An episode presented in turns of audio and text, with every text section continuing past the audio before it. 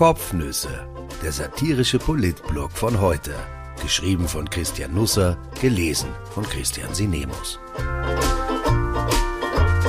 Heute ist der 21. Februar 2022.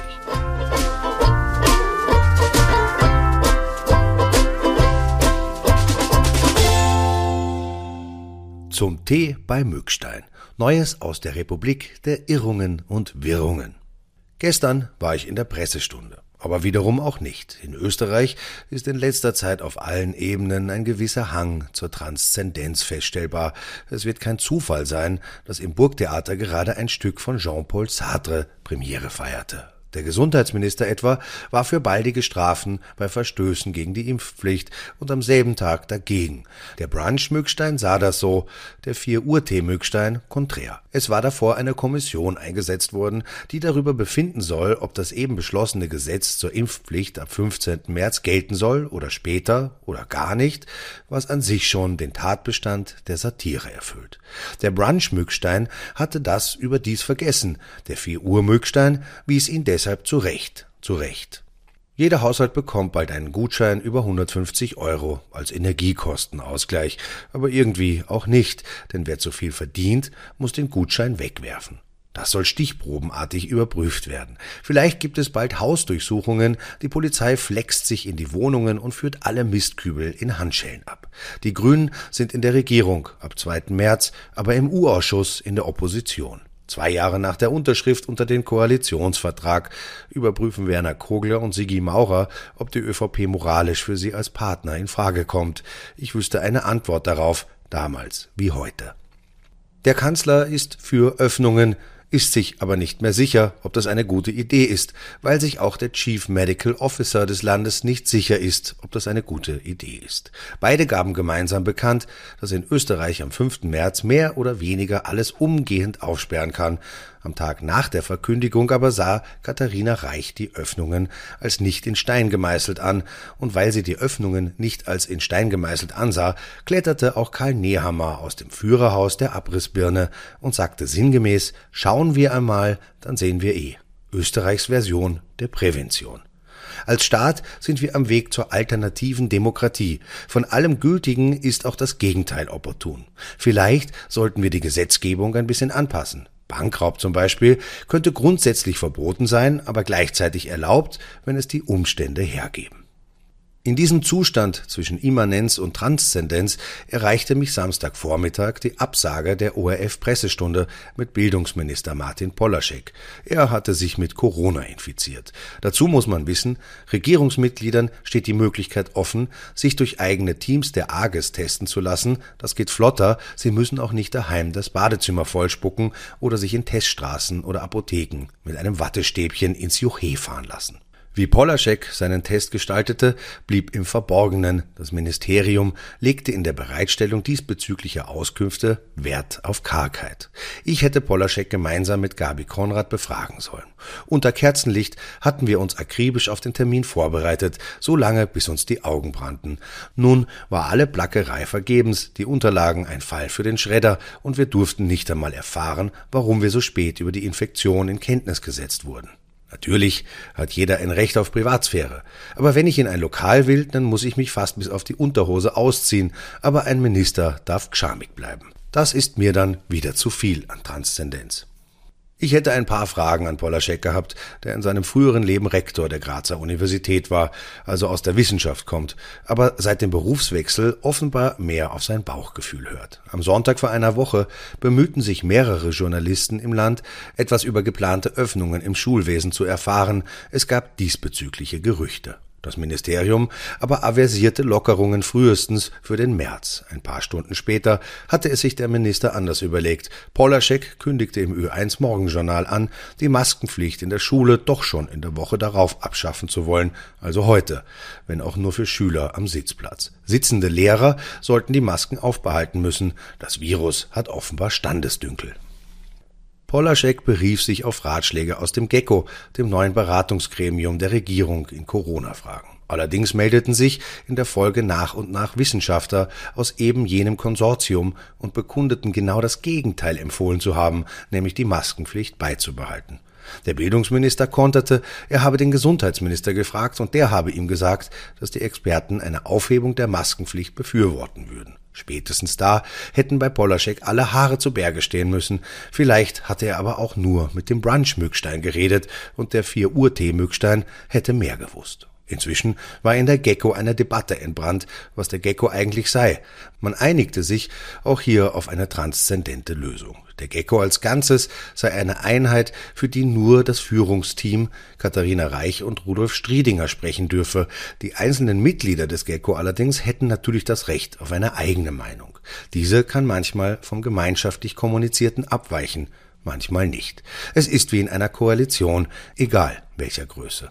Da Polaschek nicht konnte, musste der ORF improvisieren, wie immer, wenn man zwischendurch einen neuen Kanzler, einen Ersatz für die Pressestunde oder einen Einspringer für die Mixed-Staffel im Biathlon sucht, fiel schnell der Name Alexander Schallenberg. Der Außenminister überlegte kurz, sagte dann aber schließlich ebenfalls ab.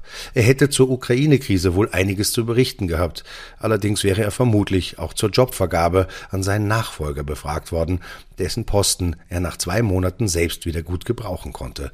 Michael Lienhardt, so wurde Freitag bekannt, soll ab März Botschafter in Berlin werden.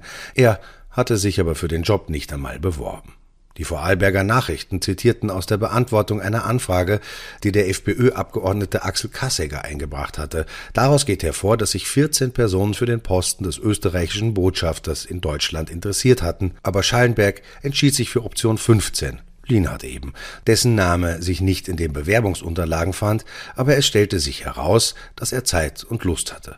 Ich bin nicht an die Gutachten der Begutachtungskommission gebunden, rechtfertigte sich Schallenberg, und da war sie wieder, diese landestypische Transzendenz, die in Österreich alles möglich macht, aber wiederum auch nichts. Aus der Transzendenz wurde dann gestern Abend doch noch eine Immanenz, denn Schallenberg trat in der ZIP 2 auf bezeichnete die Ernennung von Lienhardt als Fehler, den er wahnsinnig bereue und kündigte eine Neuausschreibung noch am Montag an, damit alles seine Richtigkeit habe. Vielleicht bewirbt sich Lienhardt und bekommt den Job oder auch nicht. In gut einem Jahr kann er ohnehin in Pension gehen.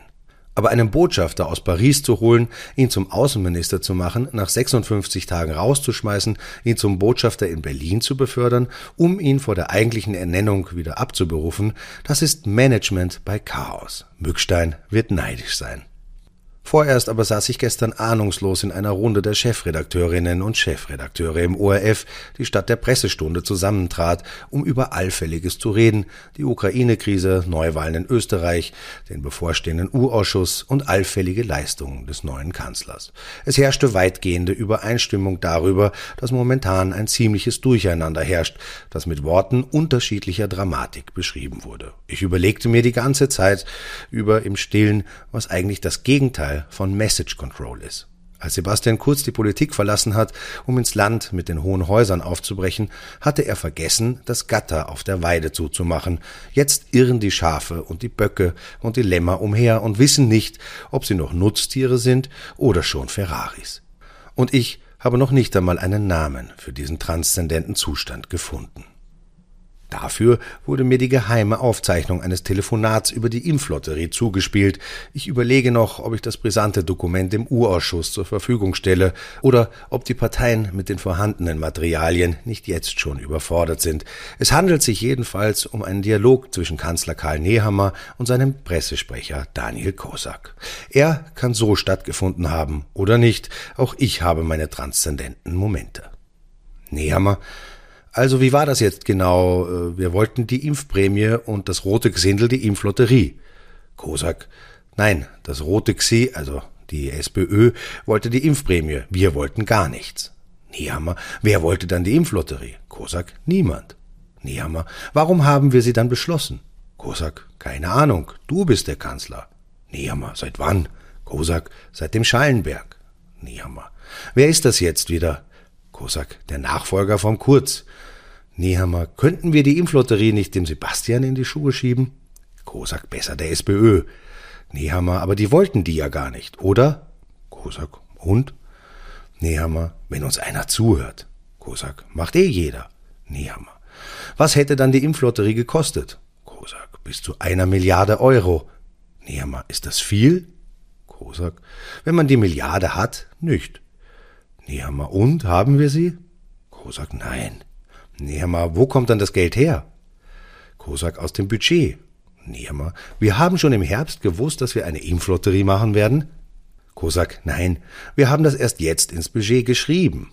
Nehammer, das geht? Kosak, nein, aber wir können es behaupten. Nehammer, unter was steht die Milliarde drin? Kosak, allfälliges. Nehammer, genial. Und was machen wir jetzt mit der Milliarde, wenn die Impflotterie nicht kommt? Kosak, na ja, eigentlich gibt es die Milliarde nicht. Nehammer, aber sie steht ja im Budget. Kosak, du begreifst schnell. Nehammer, ich bin eben ein Lernender. Also, was machen wir mit dem Geld? Kosak, wir könnten es den Pflegekräften geben oder dem Krankenhauspersonal. Nehammer, oder besser den Polizistinnen und Polizisten. Kosak, oder den Straßenbahnschaffnern. Nehammer, die gibt's noch? Kosak, so wie die Milliarde. Aber ich habe eine bessere Idee. Wir sparen das Geld ein. Nehammer, ich habe gedacht, es ist nicht da. Kosak, es ist auch nicht da, deshalb müssen wir es ja auch ausgeben, sonst bleibt es übrig. Nehammer, das muss ich jetzt nicht verstehen, oder? Also, was tun wir? Kosak, na, wir sagen einfach, der ÖVP ist es gelungen, eine Milliarde im Budget einzusparen. Nehammer, aber das stimmt ja nicht, die war ja schon vorher nicht drin. Kosak, ich habe gedacht, du bist ein Lernender. Nehammer, und wenn die anderen dagegen sind? Kosak, das wird Ihnen schwerfallen. Entweder Sie sind dagegen, dass eine Milliarde eingespart wird, oder Sie sind dagegen, dass die Pflegekräfte und das Krankenhauspersonal das Geld bekommen. Hoch werden Sie das nicht gewinnen. Niehammer, großartig. Willst du meinen Job? Kosak, was wäre der genau? Ich wünsche einen wunderbaren Start in die Woche. Ich hoffe, es bleibt eine ohne Krieg in Europa. Noch etwas in eigener Sache. Vor ein paar Tagen hat der Presserat entschieden, kein Verfahren gegen den Falter einzuleiten. Eine Karikatur in der Satireausgabe der Zeitschrift zu Weihnachten hatte zu einer Flut an Beschwerden geführt. Sie zeigte die Lebensgefährtin von Sebastian Kurz mit entblößter Brust. Ich finde die Arbeit sexistisch, pubertär, anmaßend, handwerklich schwach und darüber hinaus ist sie nicht einmal witzig. Der Falter ist mit der Kritik daran wenig souverän umgegangen. Er hat auch eine erstaunliche Dünnhäutigkeit bewiesen. Jetzt spannt er sogar die Pferde für einen Triumphmarsch an. Ich denke, er hat sich da etwas vergaloppiert. Was vielleicht weniger bekannt ist, ich bin seit kurzem Mitglied im Senat I des Presserats und ich war in die Entscheidung, wie mit der Karikatur umgegangen werden soll, direkt eingebunden.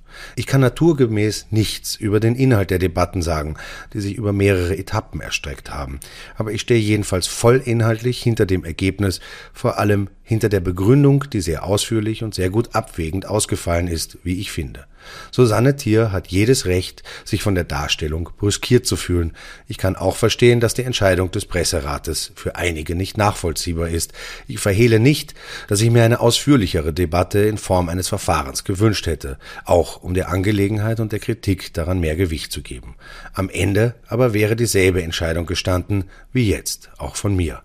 Es handelt sich, von allem anderen befreit, um eine Karikatur. Ob sie geschmacklich erträglich ist, muss sich der Falter mit seinem Publikum ausmachen.